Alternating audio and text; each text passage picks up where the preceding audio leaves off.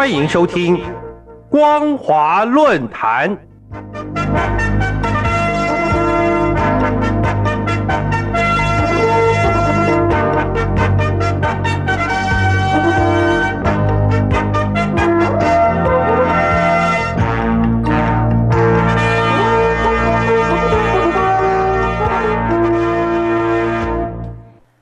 各位听众朋友，大家好，欢迎收听今天的光华论坛，我是兰玲。今天要谈论的主题是粮食领域的贪腐，已经动摇中共在二十大前营造的太平盛世假象。二十大前的准备工作正进入紧锣密鼓的阶段，正当中央使尽全力打造美好的太平盛世之际。粮食部门却突然传出大规模贪官落马，连最高级别的国家粮食和物资储备局局长张悟峰都难以幸免。由于近年来中国大陆一直不断传出粮食危机，所以这次粮食部门的腐败再度引发外界对中国大陆粮食危机的关注。根据中国媒体报道，最近一个月内。大陆各地陆续爆出粮食部门官员的贪腐丑闻，例如，中共黑龙江省纪委监委六月三十号通报，北大荒粮食集团监事会原主席齐祥一被查；六月二十九号，浙江省粮食集团原党委书记兼董事长兼总经理傅安民被查；六月二十四号，中国储备粮管理集团一口气处理了。中储粮广西分公司原副总经理张东升，中储粮辽宁分公司原党委常委兼副总经理孙立国，中储粮成都分公司原党委常委兼副总经理唐成，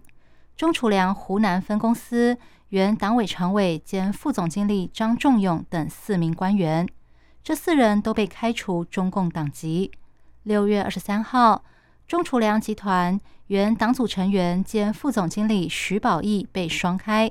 六月二十号，中储粮储运公司原党委常委兼副总经理索学军被查。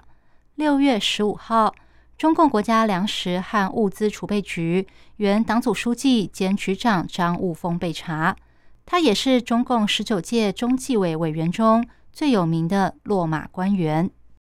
五月三十一号。辽宁省纪委监委又通报，有三名粮食部门官员被查，还发现九起粮食采购销售的腐败问题。被查获的三名贪官，分别是鞍山市粮食储备运营集团经营部原部长兼鞍山市粮食集团贸易公司原董事长田文革，抚顺市粮食集团原总经理王泰明。辽阳市宏伟粮库公司原副总经理王延辉。至于九起粮食采购销售腐败问题，包括指使他人违规记账、违规使用粮食公款、收受贿赂、侵吞粮食采购销售的价差、弄虚作假掩盖亏损、侵吞库房租金、收受不当所得等等，透过虚假购买防汛粮、偷取粮食价差。虚列地方储备粮轮换和运输费用等方式侵吞公款。针对这些通报，大陆自媒体时局观察员六月三十号曾经发文表示，这几年中储粮总部以及全国分公司负责人和直属库负责人正在成批倒下，令人触目惊心，反映出粮食安全正受到巨大的威胁。但更值得注意的是。这一波打击粮食部门贪官的背景，却是中共大规模进口粮食。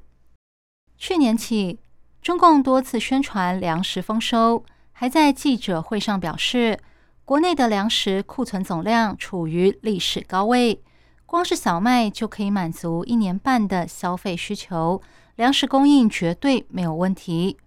但在此同时，中国的粮食进口量却创下新高。根据中国海关总署今年五月公布的数据，今年四月，中国进口粮食多达一千三百六十点四万吨，一到四月累计进口粮食五千零六十点六吨。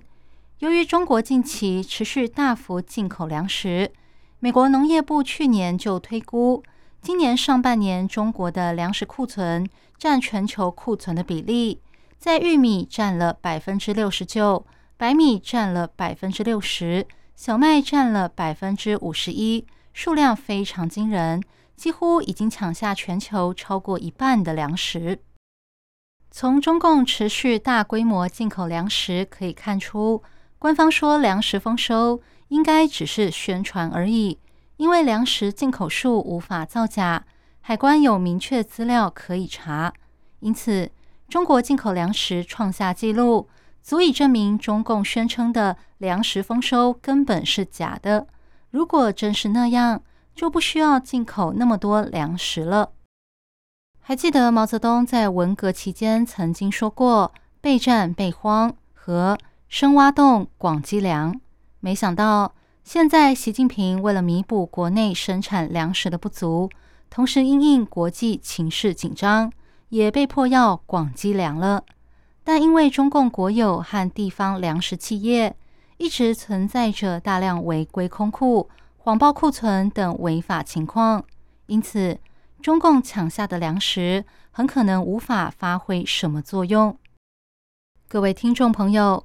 习近平现在非常关心自己能否在二十大顺利三连任，所以粮食部门落马的官员特别多。但从另一方面来看，粮食部门有这么多贪官，证明粮食危机确实存在。除掉几个贪官，抢购一些粮食，到底只是治标？什么时候中共当局才能够解决粮食安全的根本问题？那就很难说了。以上是今天的光华论坛，今天探讨的主题是粮食领域的贪腐已经动摇中共在二十大前营造的太平盛世假象。